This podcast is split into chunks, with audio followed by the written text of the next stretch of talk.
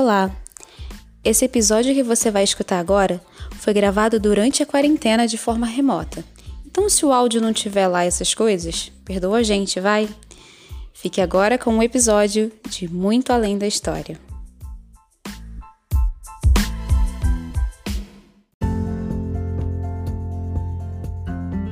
Olá, eu sou a Erika Marinho. Olá, eu sou Elaine Ventura e esse é o podcast Muito Além da História. Hoje nós, o episódio é livros versus filmes e a gente vai falar um pouco trazer obras aqui que, que foram adaptadas, né? Apontar o, o que a gente prefere mais, se, se for o livro, se for o filme. Mas a gente também não tem muito disso de ah, o filme é melhor que o livro, não. Que ambas as, as obras devem existir meio que cada uma como uma coisa só também, né? A gente tem que enxergar isso um pouco. Ah, isso com certeza. Existe essa briga, né, do, das adaptações, se foi fiel, se não foi fiel. Ah, porque inventou coisa que não tem no livro. Ah, faltou coisa que não tem no livro. E a gente tem que enxergar como duas obras separadas. Cada uma é, foi feita por um propósito. O audiovisual, ele, ele sempre exige um pouco mais de ele, de adaptação, né? O audiovisual não vai ter aquela coisa do, da descrição de um livro que você, com a sua imaginação, vai ter que pensar em tudo, né? É uhum. realmente uhum. algo diferente. E tem coisa que realmente funciona para um, um livro, até o próprio enredo tem coisas que funcionam para o livro que não vai, vai ser adaptado e não vai funcionar. É, porque às vezes tem muito isso. No, no livro, é a sua imaginação, né? O jeito que você vê aquilo, interpreta. E quando você vai ver, assistir o filme, você tá vendo uma interpretação de outra pessoa. Uhum. Então não tem nunca vai ser exatamente, vai corresponder todas as suas expectativas. Mas olha que eu vou contar que isso já aconteceu comigo em algumas situações em que o ah, livro sim. atendeu assim 100% da, da minha expectativa. Ah, então tá, tá valendo. Já aconteceu contigo também, de tipo, assistir o filme assim e caraca, era tudo que eu esperava? Ah, eu não sei se eu tinha esse sentimento, mas eu vou puxar pelo, pela minha fase Crepúsculo, né? Que eu gostava muito dos livros. Eu também tive essa sensação com Crepúsculo. Acho que é porque era, era ele mexeu muito com, com a nossa adolescência, assim, né? Crepúsculo. E eu fui no cinema também assistir todos e eu sempre saía muito satisfeita de todos os filmes. Apesar de sempre sentir, ah, poxa, não botaram essa parte, ah, não botaram essa parte. É. Mas eu adorava de todo jeito.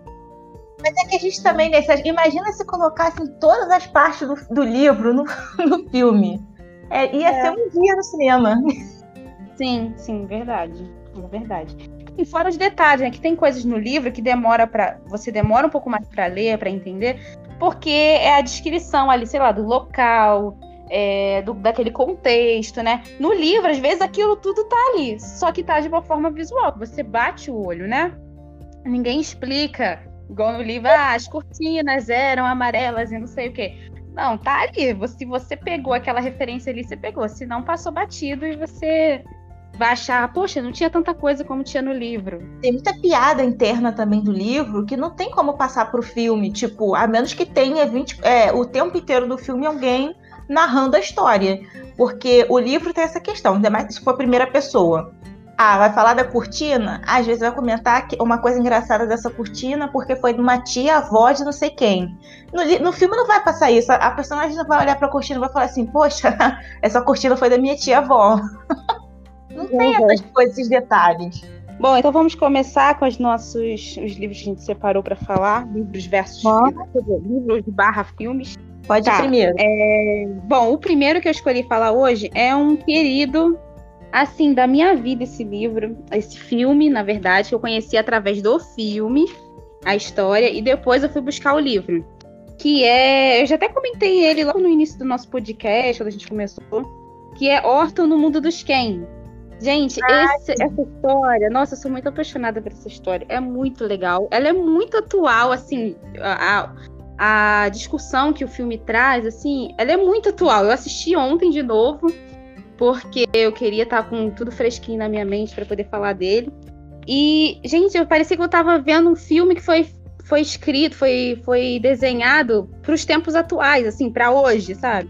É, o livro é do Theodore Geisel, que é conhecido pelo Dr. Seuss. Uhum. É, Ele, o livro é de 1954, então já é uma, uma, uma história bem antiga. E o filme, ele saiu em 2008.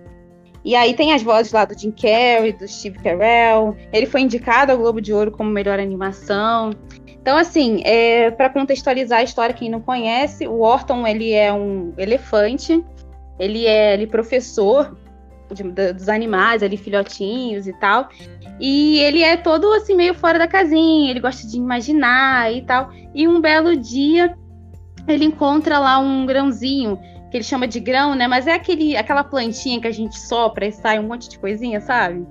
Eu não sei o nome daquele, daquele, daquela planta. Mas ele encontra, ele escuta, é, ele escuta uma voz saindo dali.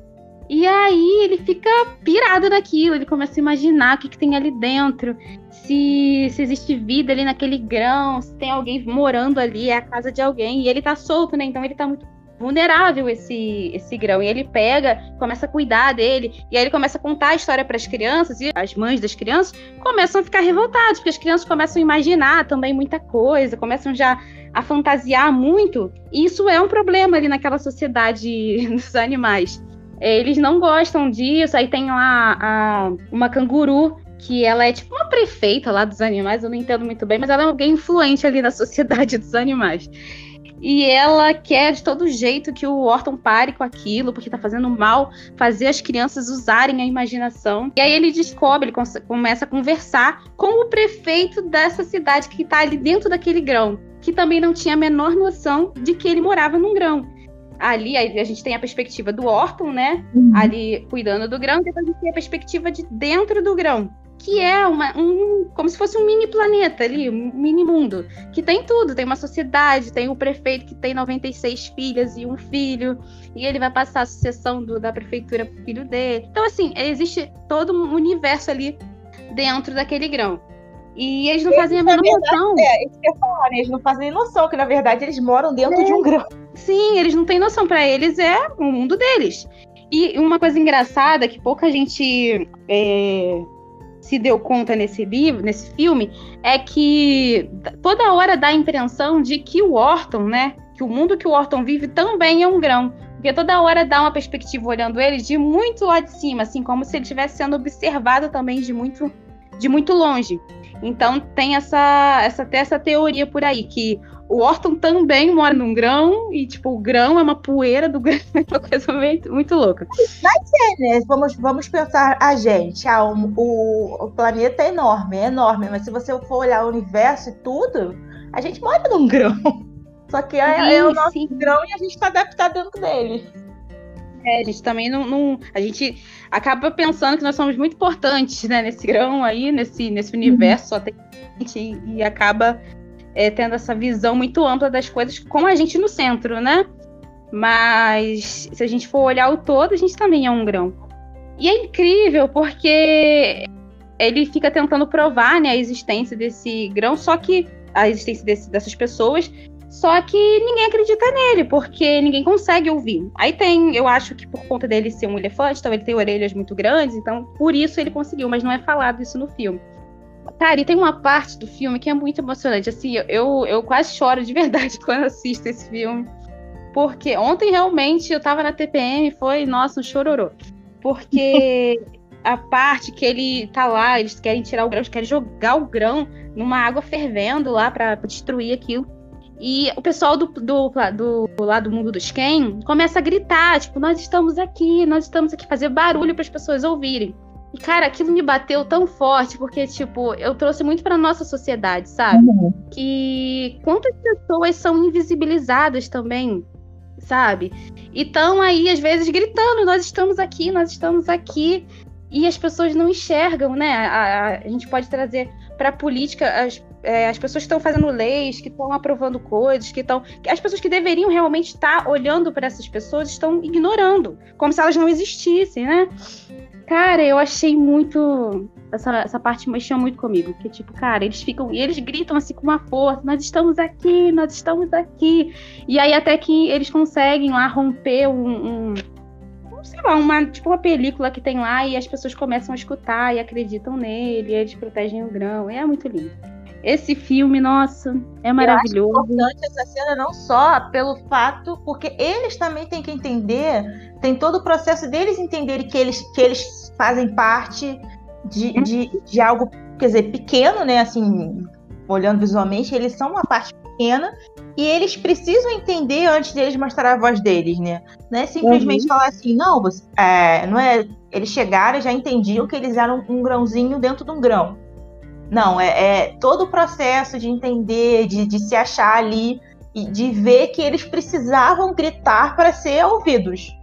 Sim, que... e é legal, é, é, engraçado que eles têm a, a mesma pressão que o Orton está vivendo, né, no mundo dele, para provar para as pessoas que aquele mundo dos Ken existe, o prefeito, né, da cidade dos Ken também está ali batalhando para fazer as pessoas acreditarem também. Ele vai mostrando os fatos e aí tem um, um, cidadão lá que acho que é do conselho da prefeitura, alguém assim que tipo é, sempre fica tentando tirar o crédito dele, né? Então ele fala, gente, olha isso, olha isso, vai mostrando né, as evidências e o outro só quer dizer que tá tudo bem, tá tudo bem, tá tudo bem. Qualquer semelhança com a, com a nossa realidade não é coincidência, né? E, e aí o outro, não, tá tudo bem, que isso? Ah, você tá querendo alarmar as pessoas de, de bobeira, você tá louco, não, não tem nada errado, não tem nada errado. Não quer ver a realidade, entendeu? Porque ele prefere é, falar para as pessoas que tá tudo bem do que encarar que tem um problema que precisa ser resolvido. E é muito, muito legal. Eu acho que esse, esse filme tem que ser mais assistido. Ele não é tão conhecido como deveria. Cara, maravilhoso. E o livro também é muito legal. Eu tive acesso ao livro também. E as ilustrações são bem parecidas, assim, com o filme. Só que numa outra pegada, assim, do, do desenho. Mas o contexto em si é bem, bem parecido mesmo. Mas o filme é sensacional. Eu amo esse filme, meu filme da vida. Esse autor, né, o Dr. Seus, ele é o mesmo autor do Grinch, do gato, do. Da Inclusive, cartola. se não me engano, é o mesmo universo, na verdade. É, né? o mesmo universo. Tem, é, não tem exatamente essa linha do tempo, mas existem teorias que o, a história do Grinch se passa depois da história do Orton. Então. Eu conheci esse filme, inclusive, acho que na escola, que uma professora de português apresentou pra gente. Eu também realmente gostei muito. Ali os Ken, né, da, do, do mundo dos Ken alarmados por, por descobrirem que moram num grão, eles são muito mais agitados, eles fazem muito mais barulho. E é exatamente isso que acontece lá na história do Grinch, né? Que eles são barulhentos e o Grinch não gosta daquilo, tudo aquilo, eles são apaixonados por festa, por Natal. E ele é totalmente contra. E se você for ver as ilustrações, tanto dos filmes animados como do, dos livros, as, as, criaturas são muito parecidas, né? É, uhum. No livro, exatamente igual. Os Ken lá da, da história do Orton e o do Grinch são as mesmas criaturas. Que a gente não sabe muito bem o que, que elas são, né? São meio um gato, meio um. Sei lá, é uma mistura de, de várias coisas. Não são exatamente animais, são umas criaturas engraçadinhas. É, são os quem. então, essa é a minha primeira indicação aí. Assista o filme, leia o livro, são maravilhosos. Amo os dois, mas eu acho que eu fico com o filme nesse, porque eu amo esse filme demais, demais, demais. Ó, a minha primeira dica é uma que vale por sete. Nossa. São, são as crônicas de Nárnia do C.S. Lewis. E a primeira crônica publicada foi o Leão, a Feiticeira e o Guarda-Roupa, que é de 1950. E a obra é composta por sete crônicas. E muitos devem conhecer a versão publicada em volume único, que apresenta as, as obras em ordem cronológica e não na ordem de lançamento. Então, nessa. Porque como gente, é, é, que nem o filme. O filme apresenta a gente já do primeiro, que é o Leão, a Feiticeira e o Guarda-Roupa, que foi o primeiro realmente publicado. Uhum. Só que depois de, de, todas as crônicas juntas, ela segue a ordem cronológica e a ordem começa pelo O Sobrinho do Mago. E assim, eu, eu fui uma das crianças que conheci Crônicas de Nárnia pelo filme, né? Porque uhum. Num... É, é aquele livro que é mais. acho que é, é muito famoso, mas depende. Aqui eu acho que pegou muitos nichos e depois do filme eu acho que abrangiu mais gente. E aí uhum. eu, eu não li ainda todas as crônicas, eu li O Sobrinho do Mago, que fala sobre todo, toda a existência de Nárnia, como é que surgiu. E eu li partes do, do Leão, a Feiticeira e o Guarda-Roupa, que já é o segundo. Uhum. É, assim, infelizmente os filmes só pararam no terceiro. Mas, e, mas eu acho que assim, o, apesar de eu não ter lido tudo, eu acho que os, as crônicas, o ler o livro, eu acho que talvez tenha algo mais. É que assim, os filmes são bons, mas parece que faltou alguma coisa. Uhum. E aí eu acho que é por isso que não deram continuidade, mas eu acho que não sei se o estúdio ia retomar ou, ou outro estúdio ia começar a fazer do zero, porque ele tem muitos detalhes. Eu uhum. acho que uhum. naquela época, o filme é de 2005. Tipo, o primeiro filme é lindo.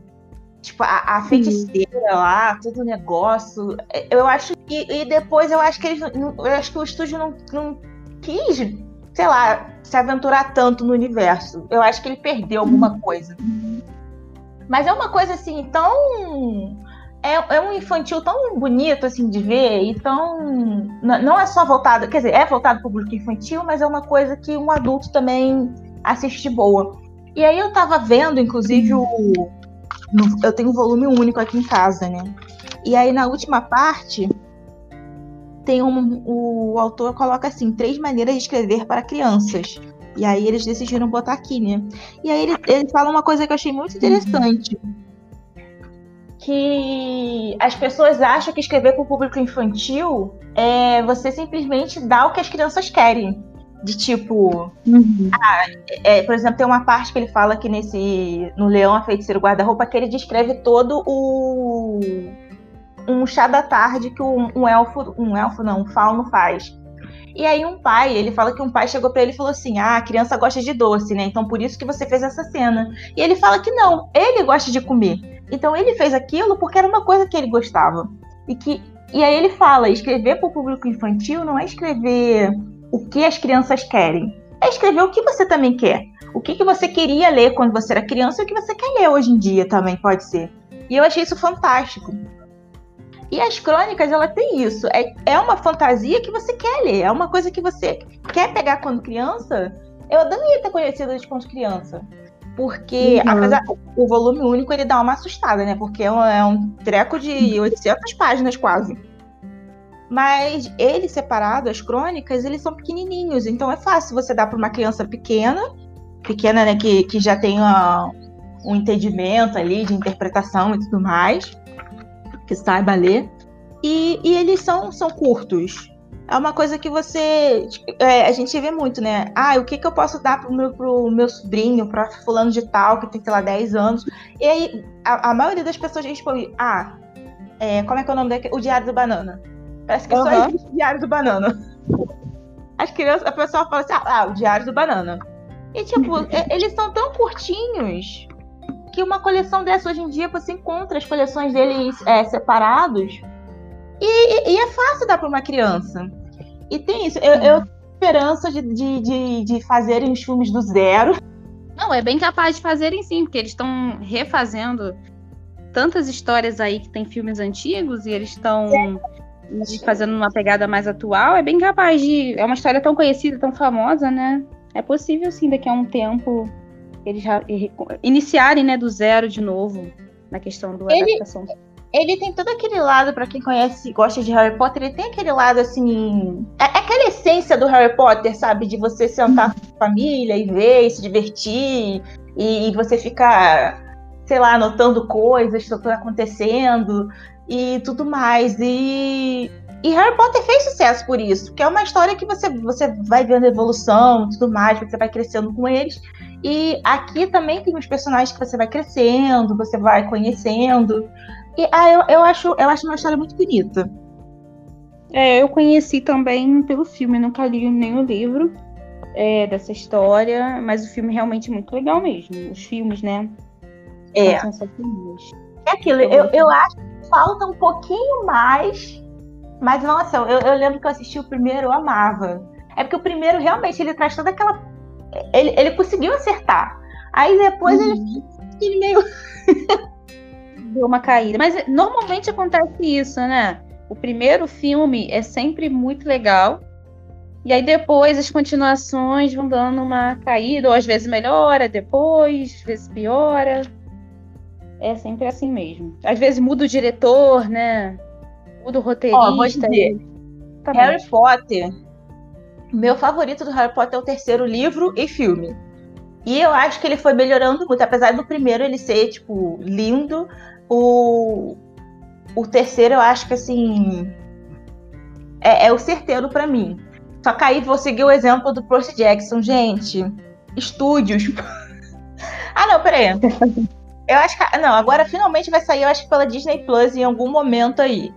Vai sair. O, o, o autor está escrevendo o roteiro. Porque, gente, o filme. O, o filme do Percy Jackson, desde o primeiro eles erraram. Mas erraram de uma forma muito grotesca. Não, não...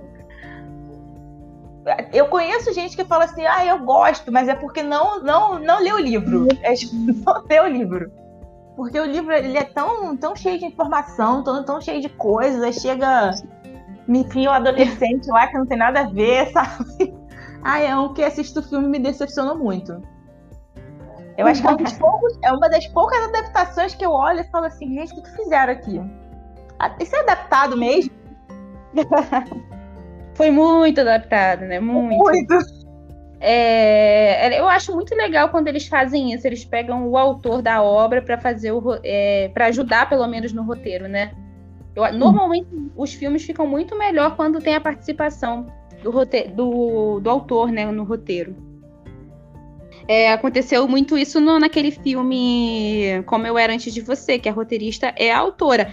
E para mim esse é um dos filmes também que são mais fiéis também à, à obra a obra original, porque, gente, tá tudo ali também. É uma cena ou outra que estava no livro e que não tá no filme, porque você tem a essência do filme, do, do livro, aliás, toda ali no, toda ali no livro, no filme. Eu adorei. Eu acho que tem um ponto importante que tiraram, né? Porque a autora até disse por que ela optou por tirar essa coisa que foi muito importante para o trauma que a Lu Luísa sofreu, que causou em tudo, né, também, do, do, do, que ela passou a ser. Mas eu entendo também a escolha, porque para um filme realmente você tem que escolher o, se, se, o quão pesado você vai querer passar em tão pouco tempo de tela, né?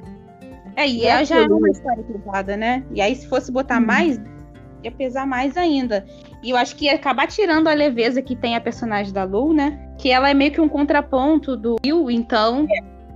É, acabou eu... que ficou um equilíbrio legal. Agora, eu acho que se botasse peso nos dois ali, como é um filme, uma, uma obra bem mais curta, não sei se realmente ia ficar como legal. Livro tem isso. Como livro, você, você lê no seu tempo, você tem tempo de absorver as informações e tudo mais.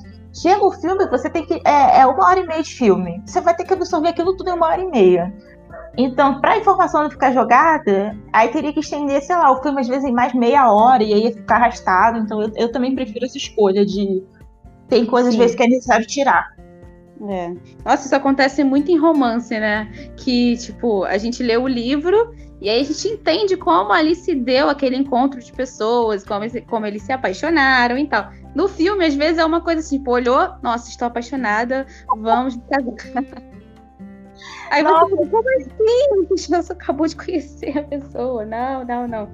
Mas é isso, no filme, no, no livro, no filme não tem tempo para ficar mostrando tudo né? E depende muito realmente de quem está fazendo o roteiro de ter essa sensibilidade de não deixar tão corrido assim. Tem, inclusive, tem um. Eu, eu, lembrei um filme aqui agora que eu, eu, eu acho que eu prefiro o, o filme. Em compensação, o livro tem, eu acho que traz um pouco mais de entendimento sobre o casal, que é Um Dia.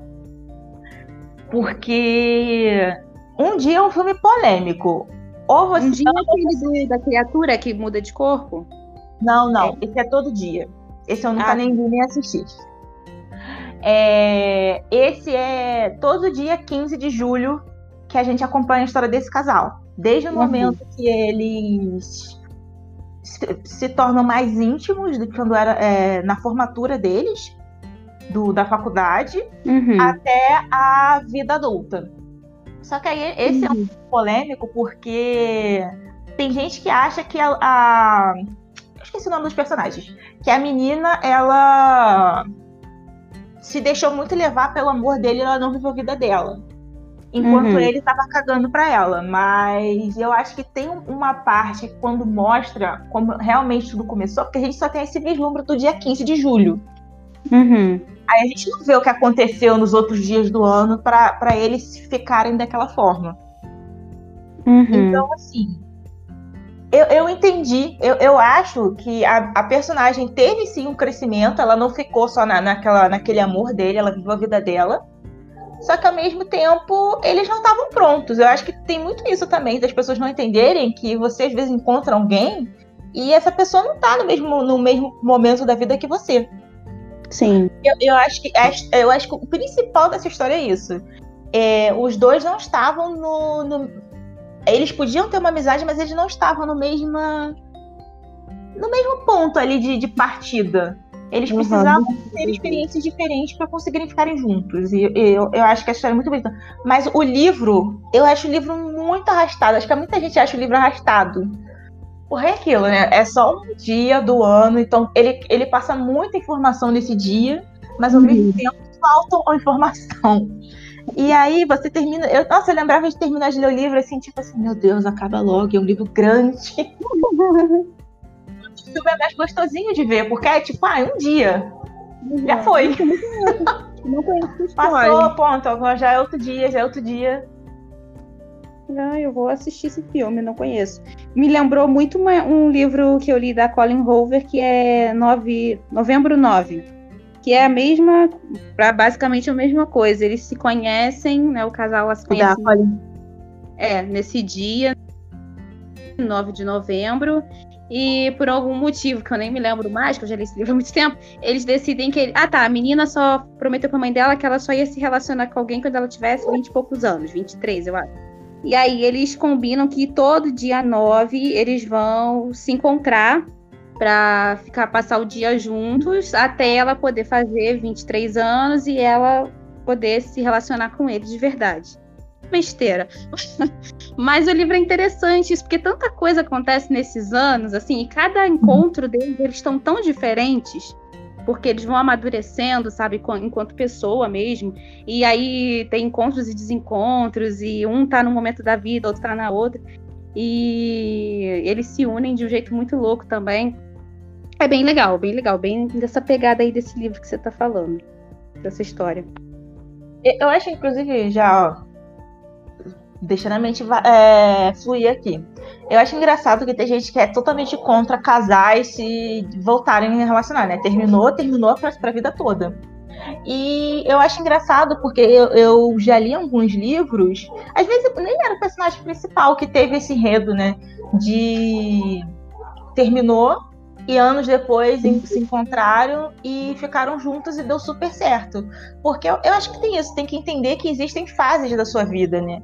E uhum. às vezes naquela fase cada um tá com um pensamento diferente, enquanto no futuro você não sabe Sim. quem você, você. Claro, você não, não vai mudar completamente, mas você vai. Vai ter uma fase que você vai querer viver, às vezes, na, sei lá, totalmente em festa. E às vezes vai ter uma fase que você vai passar por uma fase você vai querer passar mais em casa. E é isso, né? A vida também é feita de mudanças. Tem gente que acha que você não muda por nada nessa vida. É, com certeza. A gente realmente. A nossa cabeça ela vai mudando, ela vai amadurecendo para coisas diferentes, né?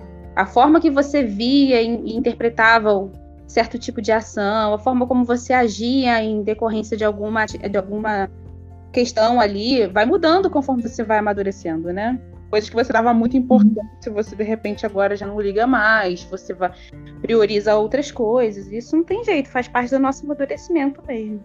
Imagina se a gente viver e não, não mudar, não amadurecer, né? Estamos é. vivendo aqui. Pois é. O que me puxa para minha segunda indicação de hoje, que é um livro que fala um pouco dessa desse amadurecimento, né? dessa, dessa necessidade de amadurecer a cabeça e compreender situações difíceis, que é o livro Sete Minutos Depois da Meia-Noite, é, do Patrick Ness. Ele uhum. foi lançado, o livro, em 2016, da editora Novo Conceito. E o filme saiu um ano depois, em 2017. Foi um grande sucesso esse filme, esse livro.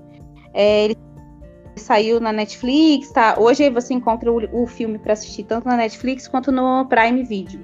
E o livro, ele é meio sombrio, assim, né? A história é de um menino, ele tá com a mãe doente e ele tá nesse processo. A mãe dele tá, tipo, com, acho que é câncer que ela tem, terminal, assim. E ele tá nesse processo de entender o que tá acontecendo na vida dele, que ele vai perder a mãe dele a qualquer momento. É, ele não tem o pai presente, né? o pai dele é vivo, mas não mora com eles. Ele tem a avó que ele mal conhece. E ele tá tendo aí que lidar com esse novo momento de tipo, ele sabe que a mãe dele vai morrer, mas ele não aceita de jeito nenhum esse esse fato. E aí ele começa a receber a visita de uma criatura que é tipo uma árvore que mora lá na, no, que, no quintal dele, que todo dia, sete minutos depois da meia-noite, essa criatura, esse monstro, né, vem encontrar com ele e conta uma fábula para ele, conta uma história. E são histórias incríveis, assim. E todas essas fábulas que ele vai contando para o menino, é, de algum jeito, vai se encaixando na vida dele para que ele compreenda esse momento, né? Para que ele consiga lidar com esse processo de amadurecimento que ele tem que passar, para ele entender é, esse momento que a mãe dele vai deixar ele, que ele vai ter que se adaptar a essa nova vida. Então a gente fica meio naquela coisa, é, esse, esse essa subjetividade toda do, do, do, do, filme, da história, né? Ela tá meio que como se fosse o inconsciente dele preparando ele para aquele momento, sabe? De, de ver a mãe dele partindo. O livro e o filme são muito, são muito parecidos. O filme é muito fiel ao livro, até assim, quando eu vi as criaturas, assim, a criatura, né? É, que conversa com ele, me veio muito a, me a, mesma imagem que eu mais ou menos criei ali quando eu estava lendo o livro. Gosto muito dos dois, é muito legal. O Patrick Ness, né, maravilhoso.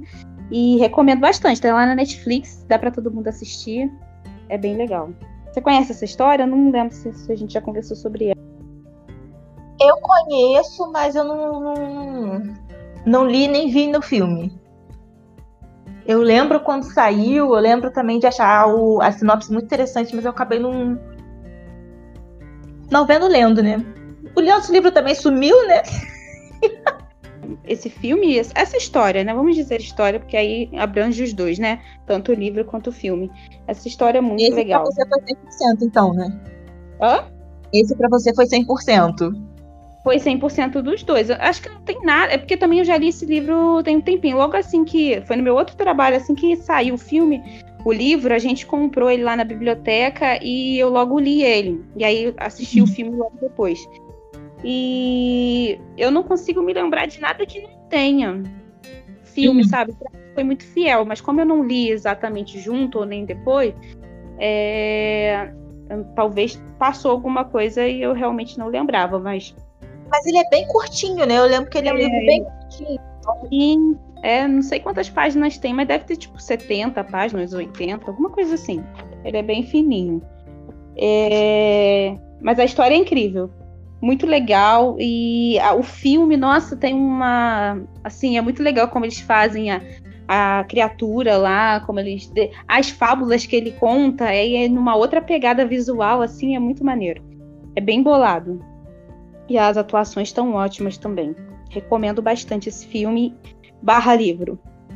Vou, vou procurar para ler e ver, então. Vou botar logo na lista. A minha segunda dica é o Turma da Mônica Laços, que faz parte do projeto Graphic MSP. E tem autoria do Vitor e do Lu Cafag. Cafage, Cafag. Eles são irmãos e ele foi publicado inicialmente em 2012, esse, o primeiro volume, né? E assim, eu assisti o filme tem uns dois meses, tipo, meio sem expectativa. E assim, gente, foi como voltar para a infância. Assim, a turma da Mônica parece que a gente conhece, sabe? Parece que é realmente umas crianças que ficam brincando no seu bairro desde sempre, que nunca crescem. Uhum. É, eu, eu, sentia que era amigo, assim, a sensação é, é, aquele amigo seu que você fica um tempo sem se falar e aí você se esbarra com ele na rua e cinco minutos depois vocês já estão dando risadas. Sei. É, eu senti muito isso. Adorei também, muito legal. Gente, as atuações ficaram perfeitas. A caracterização Nossa. ficou perfeita sem ser, sem ser caricato, né?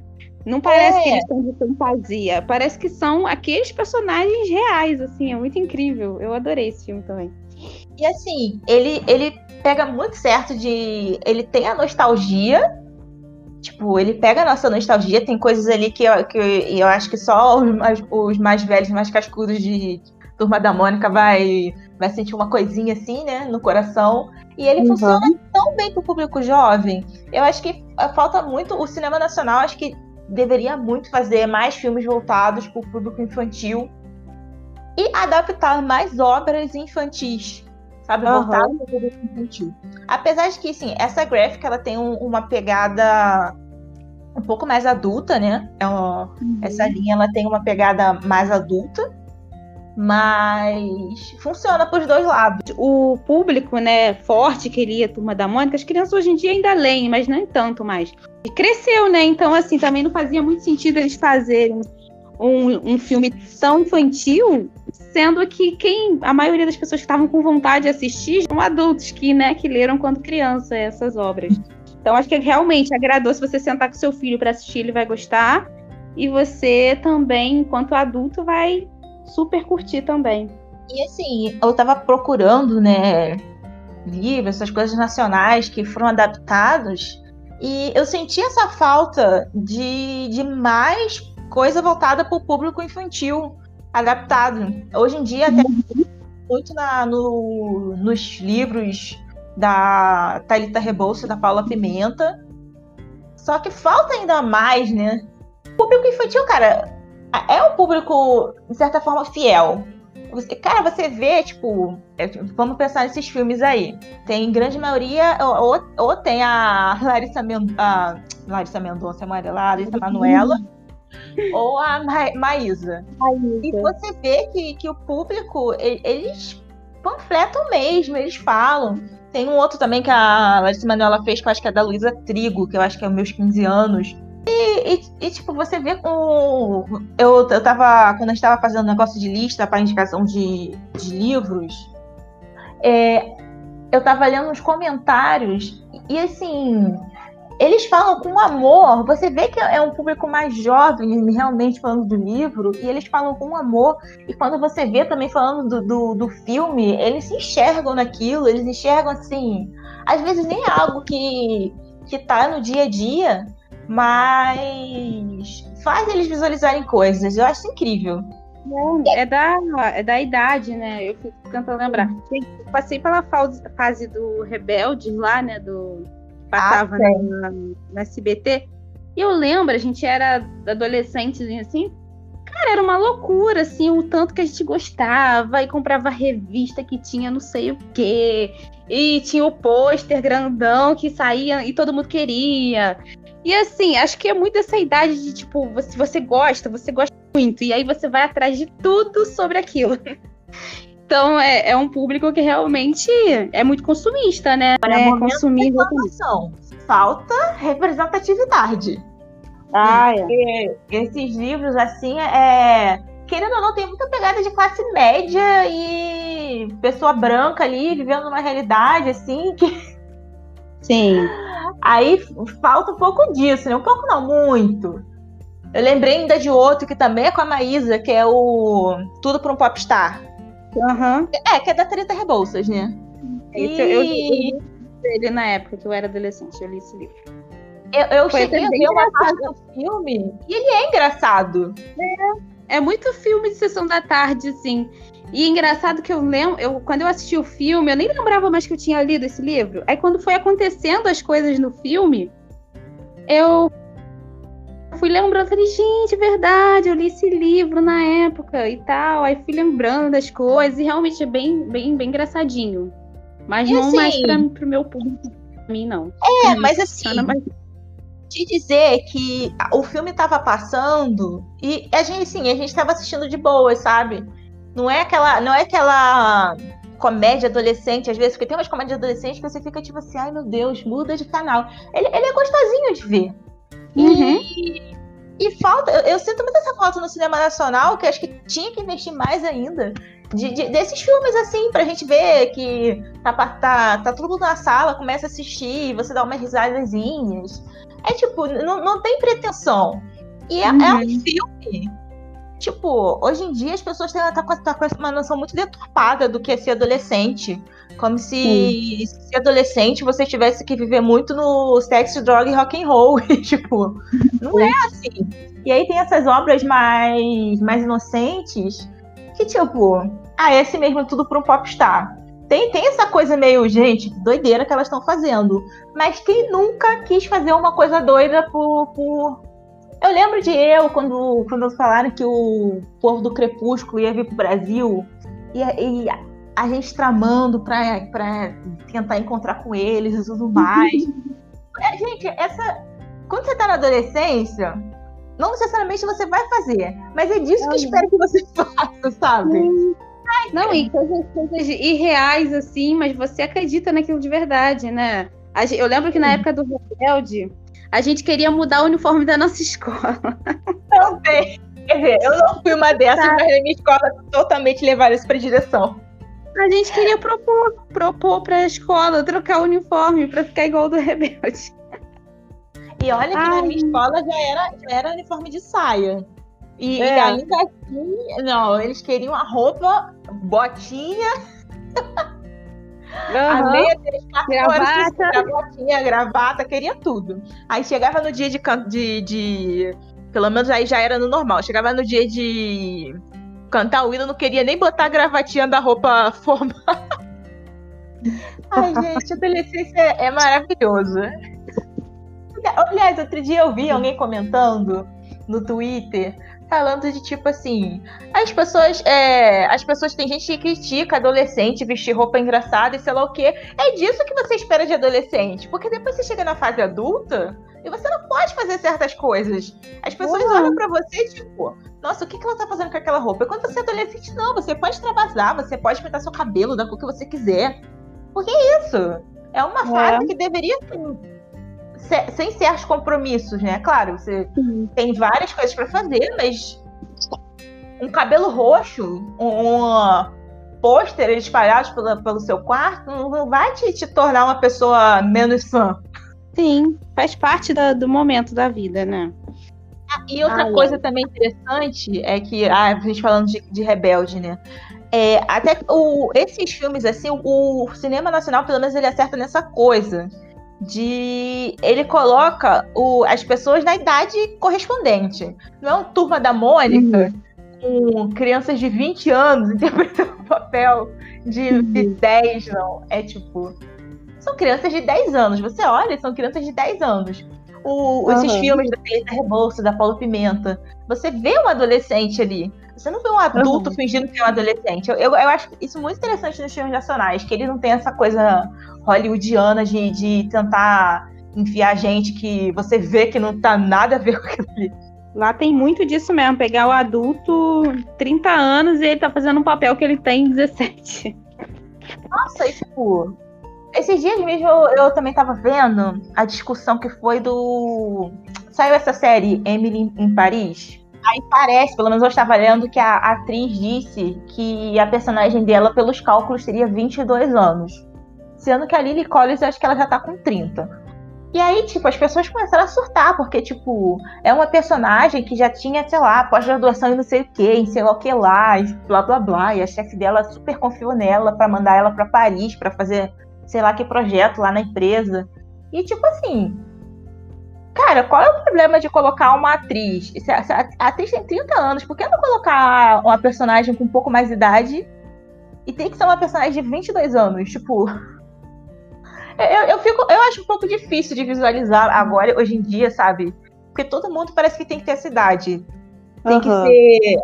A pessoa tem mais de, tem mais de 25, mas só pode chegar até 22 anos. Se você não, não tiver cara de até 22 anos, já era. É. Você não pode. Isso é uma coisa bem pesada que acontece principalmente com as mulheres no, no cinema, na televisão. Se você não tem mais carinha de mocinha, né? Você já não pode ser a mocinha, você vai ser a mãe da protagonista. Quando você conseguir o papel de mãe da protagonista, ou mãe de alguém, ou tia de alguém, você já perde aquele, aquele status de papel principal. Você não vai conseguir mais o papel principal porque você já passou da idade, né? É muito triste isso que acontece.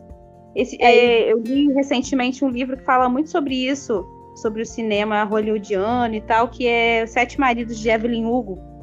Cara, ah, é, é, é, muito legal. Gostei bastante. porque é uma história fictícia, né? A Evelyn, por mais que pareça que enquanto você lê o livro, você vai ver, parece que ela existiu de verdade. É, é muito incrível, dá vontade de botar o nome dela no Google e pesquisar sobre a vida dela, porque a autora conseguiu realmente criar um personagem você fala, não é possível que essa mulher não existiu. Mas ela não existiu, ela foi uma é um personagem fictício que conta mais ou menos ali como foi a vida dela desde o início da carreira em Hollywood, aí nos anos. Acho que nos anos 60, mais ou menos. Cara, é incrível. E ela passa por muitas situações delas, dessas, tipo. É, a partir do momento que ela não era mais tão vista como tão novinha, ela começou a perder lugar. Não tinha mais papel para ela, porque ela não servia mais. E, tipo, às vezes ela não tinha nem 40 anos e ela já estava sendo vista como velha demais para um monte de papel. Muito triste isso. E é, a gente sabe que isso é real. Não, e aí tem o, o outro lado, né? Que, assim, do mesmo, é exatamente isso. Da mesma forma que você não vê tanto conteúdo infantil, que, tanto investimento em conteúdo infantil com o público da idade certa, é, aí tem esse outro nimbo de eu, eu, tipo, super queria ver um romance com pessoas mais velhas e parece que, tipo, você tem que ter essa idade, você tem que ter esse. Ou, um, ou um adolescente que faz muita loucura da vida, ou até 30 anos. Depois disso, acabou sua vida amorosa, acabou tudo. É. Acabou as aventuras. Não, tem, tem dois filmes que, que falam sobre romance, a vida mais velha que eu tô lembrando agora, que são maravilhosos. Acho que um é alguém tem que ceder. Uhum. E o outro não lembro mais, que é até com a Mary Streep. É muito, muito, muito legal. Fala sobre esse romance da, da idade mais avançada, né? E, gente, é de chorar de rir. Os dois filmes são maravilhosos. Esses dias eu botei na minha cabeça, gente, que eu quero ver um filme da Viola Davis no romance clichê. Eu quero ver essa mulher no romance clichê. Porque não tem. Cara, já é difícil ter de gente mais velha sendo romance. Aí quando tem, Pra tu achar um filme com mulheres negras mais velhas, ainda num romance, sabe? Num romance que não acontece nada de tipo, ninguém vai morrer, ninguém... é só um romance. Só ver ela encontrando o amor da vida dela. Não tem. Você abaixa é. nada, gente. Viola Davis tem romance. Em que ela é a personagem é. principal. É muito triste essas coisas, mas a gente tá caminhando, né? Um passo para frente, dois passos para trás. A gente chega lá. Deixa eu ganhar na Mega Sena que essas coisas vai ser possível. Isso aí, amiga, ganha, ganha sim. Apesar que, nossa, é, é, muito caro, né? Essas coisas assim. Nossa, a gente vê. Amiga, tem que ganhar na Mega Sena do, dos Estados Unidos pra valer o dólar. Porque... Isso aí. Ah, achei o nome do outro filme com a Meryl Streep. É simplesmente complicado. Hum. Nossa, é muito bom esse filme. E o outro é Alguém Tem que Ceder. Nossa, é sensacional. Amo esses dois filmes. A minha terceira indicação é uma história muito conhecida, a gente até falou sobre ela, eu já falei sobre ela aqui, mas a gente não chegou a falar sobre a adaptação que eu trouxe aqui. Por quê? É, essa história já foi adaptada centenas de vezes, de todas as formas, como peça de teatro, filme, enfim, recontagem de todos os jeitos que é O Pequeno Príncipe, né, que é, foi publicada a primeira vez em 1943, lá nos Estados Unidos, do Antônio Santi-Exuperi, que eu nunca sei como é que fala esse último nome dele, vou, vou chutar assim. Seu Antônio. É, seu é, Antônio. O Antônio. É seu Antônio. Então, e a adaptação que eu escolhi falar é uma também que eu adoro, é um dos meus filmes favoritos de animação, que é uma animação de 2015 da Orange Studios. Eles fizeram o filme do Pequeno Príncipe bem fiel ao, à história original, só que em paralelo à história do Pequeno Príncipe, tem a história de uma menina ali que tá, tem a vida toda programada pela mãe. A mãe dela, tipo, programa os minutos, os segundos do dia dela, tudo que ela tem que fazer. Ela tem um quadro enorme lá para ela passar para uma escola, lá ela precisa de uma preparação tal. Então, tipo, hora tal ela tá fazendo isso, dois minutos depois ela tá fazendo aquilo. Ela tem a vida toda programada. A mãe dela até chama, que é o planejamento de vida dela. Então ela tá ali presa naquilo, sem viver a sua infância. E eles se mudam de cidade exatamente para ela poder entrar nessa escola que eles almejam e tal. Quem é vizinho dela é o aviador da história do Pequeno Príncipe. Já é um idoso, já é um senhorzinho, já bem velhinho que nunca deixou de ser criança, vamos dizer assim, né? Ele nunca esqueceu da sua infância. E nunca esqueceu do Pequeno Príncipe. E aí ele começa a conversar com ela, eles se tornam grandes amigos e ele vai contando a história do Pequeno Príncipe para ela. Então a gente vai vendo toda a história do Pequeno Príncipe sendo contada pelo aviador, mas contando para ela. E aí vai fazendo um paralelo com a vida da menina e sobre as coisas que, tão, que ela tá passando, com a história do Pequeno Príncipe, e é muito legal, porque ela tá passando também por essa descoberta de, de quem ela quer ser, de que a vida dela não precisa ficar presa ali naquele plano tão fechadinho que a mãe dela fez para ela.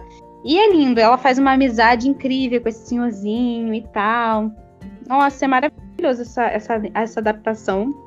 Acho muito legal. Ela tá, ela tá na Netflix também, dá para assistir lá pela Netflix a adaptação. O livro já todo mundo conhece.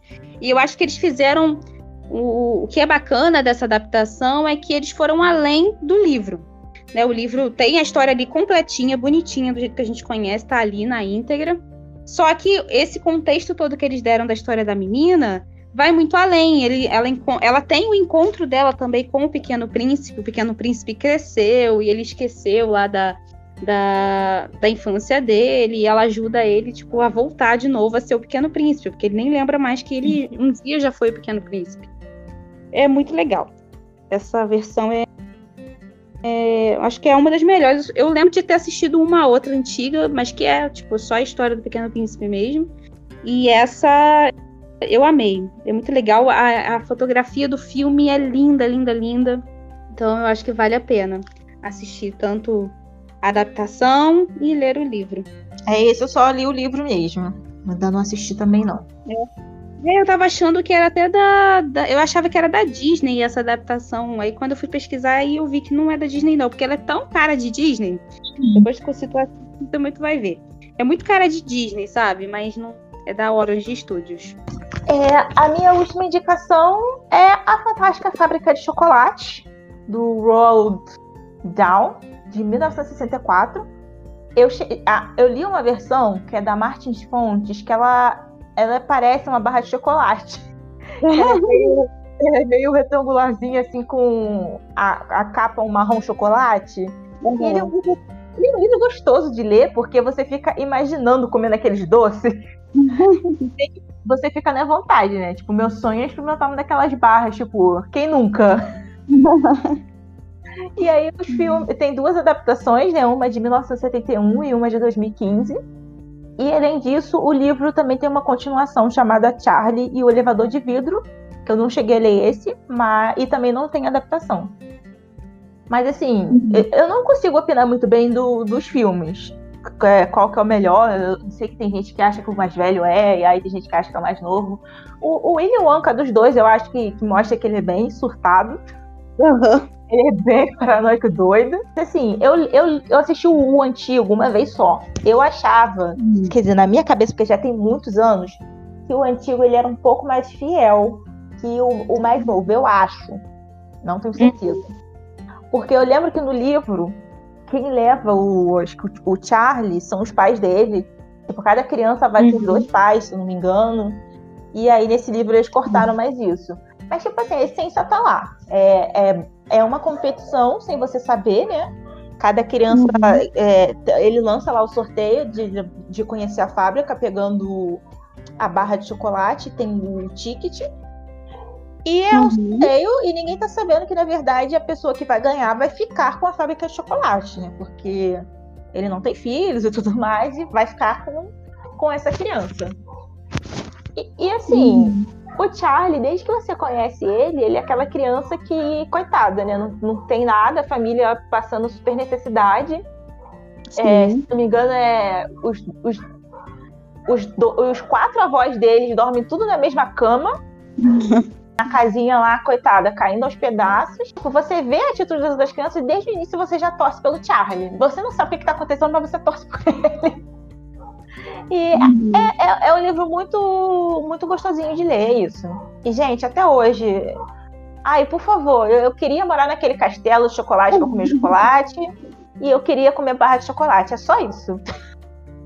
Ai, é muito legal. Eu lembro da versão antiga, eu gostava. Eu acho que eu gosto mais da versão antiga do que essa recente, né? Porque sei lá, esse novo agora ele ficou mais, sei lá, mais sombrio, não sei. Eu tenho, eu tenho uma sensação muito agradável quando eu vejo essa segunda versão. Porque ai, acontece tanta coisa ruim com as crianças, aquilo me pega, sabe? Aí perde todo o encanto para mim. Quando eu vejo aquele mar de chocolate, aí eu vejo o garoto quase que se afogando lá no mar de chocolate, indo embora, e aí todo o louco do William Wonka achando engraçado lá. A menina, é, assim, todas, essas atitudes que acontecem é, são as crianças que, que fazem, né? E, é tudo causado pelas próprias crianças e pelo o egoísmo, é, o egocentrismo delas. Mas. E tanto é que a competição é basicamente isso, né? Ver que criança que vai fazer besteira e. Praticamente quem é que vai, vai sobreviver. Sim. Tipo assim, a gente sabe que, que eles sobrevivem, né? Que acontece lá, né, que por trás dos panos é, tá, os Umpalumpas estão cuidando deles. Mas. Uhum. Mas é isso. Mas assim, é, o que eu não gosto dessa nova versão é eles dão um destaque lá pro, pro Willy Wonka, do passado dele, como se tivesse que, tipo assim, eu preciso justificar porque que esse cara é doido. Ele não justificou, né? Uhum. É. Fica mostrando aquelas lembranças dele com o pai dele dentista e não sei o quê. Aí depois ele lá, não, mas eu escovei os dentes todos esses anos e passei fio dental. Nossa! é, é, tipo uma parte que não. Não eu acho que, esse, acho que me pega um pouco nesse segundo filme é que ficou a cara de filme do Tim Burton mesmo, ah, né? Sim. Assim, pegou muito a, a, a característica do diretor, né? Ele, todos os filmes dele têm mais ou menos essa mesma pegada, né? E tem o Johnny Depp.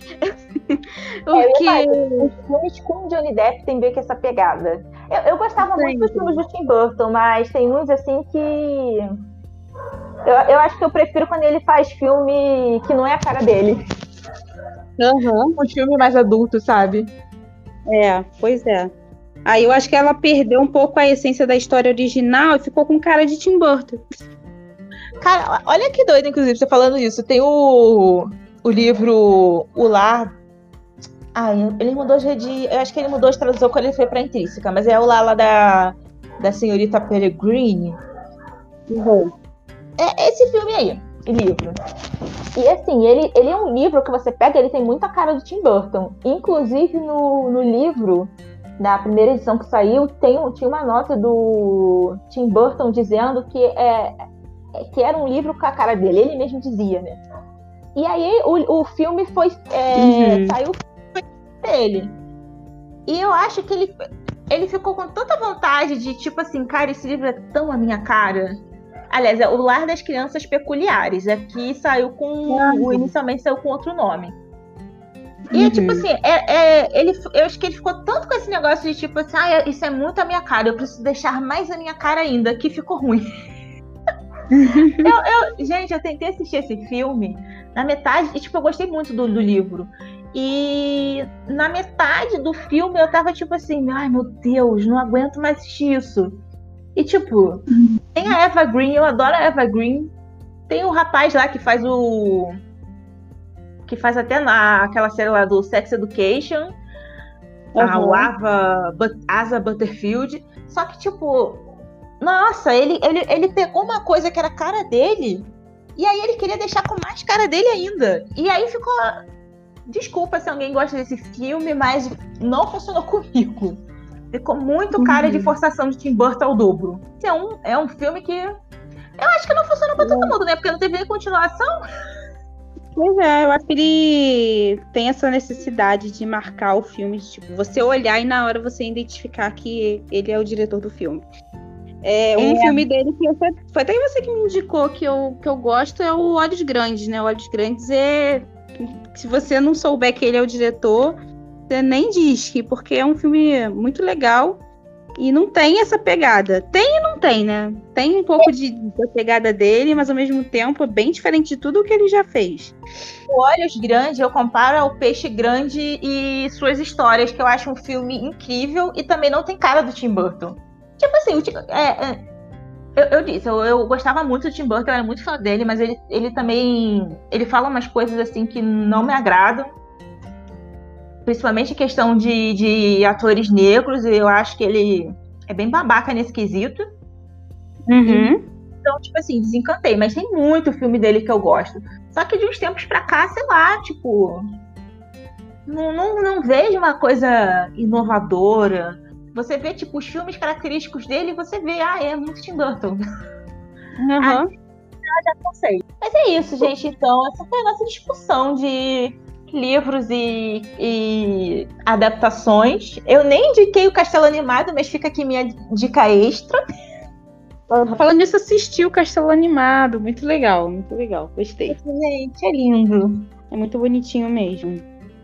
Bem que ah, eu tenho que dizer, o, o, livro é tão completo. Eu, eu, eu amava muito mais o filme, só que aí eu tô numa fase que eu amo muito mais o livro agora. Então, pode ler o livro também, se você quiser. Vou, vou pensar se eu vou ler o livro, porque eu tô, tô com tanta coisa que eu tô querendo ler. Tô com uma lista tão grande de, livro, de leituras.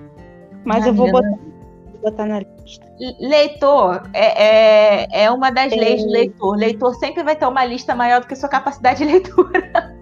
Sim, sim, não dá conta. Tanta coisa boa que a gente quer ler que não, não tem tempo que, que baste para poder ler não tudo dá, que a gente quer. Bom, então é isso. Vamos para o nosso quadro É Verdade ou Palhaçada, revelando o nosso mistério da semana passada, né? Das nossas resenhas. Será livro ou era palhaçada? O meu era, era verdade. O, o livro é o Em Busca de Wondla, do Tony de Ter... Eita, gente, olha o nome. Tony de Terlizzi. Acho eu. E ele fala sobre a Eva 9, que é uma humana que nunca saiu de casa e nunca viu o sol de verdade. E aí ela, ela tá com 12 anos e ela nunca teve contato com outro ser vivo e sua única companhia é um robô. E assim, são, é uma trilogia e é um livro, umas ilustrações muito bonitas, muito bonitas mesmo. E, tipo, eu super indico para ler. Ele. Eu, eu, eu fico bem na dúvida se ele fez um sucesso aqui, sim ou não. Eu tenho os dois outros livros, mas eu ainda não li, porque eu fiquei esperando sair o último, aí demorou muito a sair o último. Aí quando eu vi que saiu o último, deu aquela enrolação toda, mas é, um, é uma que eu quero continuar muito, porque é uma história muito bonita e é um, é um livro muito bonito, sabe? O, uhum. o, autor, ele é o próprio ilustrador, eu acho que ele fez um. Ele é, ah, ele é o ilustrador e coautor também da série As Crônicas de Spidwick. Tipo, gente, é, é, é, lindo. É tipo, é um livro que você pode. Você terminou de ler e depois você quer ficar abrindo só pra ver as imagens. ah, legal, legal. É, então, errei, né? Porque eu falei que era. Não, você, não, você, não, você acertou. É, que eu falei que era um livro que se não existisse, deveria existir, porque Exatamente. E o meu você falou que eu tinha inventado, certo? Foi. Foi, tinha inventado do Senhor Esqueleto. E você errou! O livro existe. Eu gostaria de ter inventado ele, mas não inventei. Nossa, porque quando você falou, me lembrou aquele da. Eu acho que é Dona Zumba, sei lá o quê, que ela fica limpando a casa e, e esperando. Ah, não sei, não. Eu, eu, eu juntei duas histórias que para mim é, é, era isso. Mas fala aí. Ah, não, esse livro é o título dele é só um minutinho quem escreveu ele foi a Ana Maria Machado. E ele tem. As ilustrações são muito legais, são muito lindas. É meio que ambientado no México, né? Daquela coisa do, da festa uhum. do dia, sabe? Aquelas caveiras uhum. engraçadas, bonitinhas. Então as ilustrações são lindas. E foi a Ana Maria Machado que escreveu. Infelizmente não foi eu. Gostaria de ter sido eu.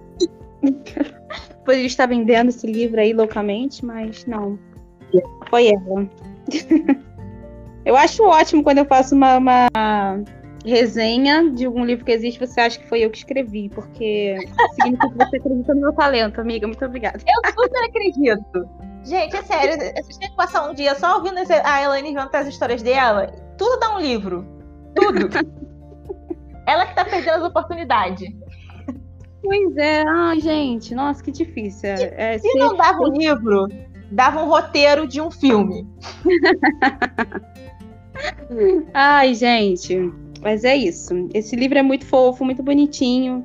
pro dia aí do, de Halloween também ele é bem legal, né? Porque ele fala de morte e tal, tem essa coisa do, da festa do Dia dos Mortos, do lá do México, que é muito legal. Eu não mudei nada na história, só o nome da vovó que eu não falei para não dar na cara, né? Mas é a vovó Carocha, que é o nome dela. Que ela fica lá enrolando o senhor esqueleto para não embora com ele rápido, acaba que ela acaba convencendo ali o senhor esqueleto, gosta tanto dela que desiste. A data da primeira publicação é de 2006. Já tá um tempinho aí na. Bom, então vamos para as resenhas de hoje. Começa aí a sua resenha. Vamos ver, vamos ver se essa vez é certa. É, essa história são duas histórias paralelas. Uma é de duas irmãs, uma de 11 anos e outra de 4 que se mudam para o interior com o pai para ficarem próximas da mãe que está em um hospital. E aí, conforme vai passando o tempo naquela casa, elas vão fazendo amizade com os seres mágicos que moram na floresta próxima à casa delas. E assim, são, são como se fossem protetores da floresta. E eles acabam virando meio que protetores daquelas crianças também, né? Uhum. E aí, não tão distante dali, tem um menino que mora com a sua mãe e o seu pai, né? Só que o pai acaba de partir é, em um trabalho, que ele trabalha embarcado, eu não lembro exatamente no que. Eu, eu, acho que ele é marinheiro, alguma coisa do tipo. E aí, em passeio na praia, ele conhece uma menina peixe que e acaba que acaba indo para casa com ele. E aí as duas uhum. histórias acabam se juntando quando os quatro partem em uma aventura através de seus respectivos pais. E enquanto isso tudo tá rolando, que eles estão nessa aventura e tudo mais, né? É, o pai da menina tá fazendo de tudo para separar eles e pegar a filha de volta. Então tem essas meninas no interior, né, que estão tentando chegar no hospital onde a mãe tá. E próxima à praia, né, a Amélia no interior, só que na parte mais litorânea, tem esse menino tentando encontrar o pai dele. E aí as histórias dele se cruzam. E é uma história muito, muito bonita, gente. Vale muito a pena conferir. Ou escrevê-lo. Olha. Caramba, gostei desse enredo. Mas eu acho que. Ai, gente, não sei. Eu vou... Deixa eu falar a minha. A minha eu vou pensar um pouco. Me dá um tempinho. Deixa eu... tá bom. A minha, te... a minha resenha de hoje tem a ver com uma das minhas indicações de hoje, do Pequeno Príncipe, que é a história do Pequeno Príncipe, só que a versão da Rosa.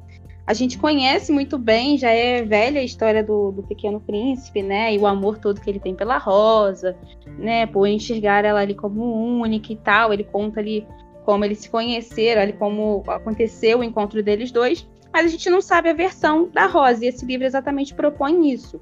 É, a gente tem a perspectiva do planeta, como ela enxerga aquele planeta ali, o, o asteroide B612. É, que o, a gente tem essa visão do, do planeta muito pequenininho, né?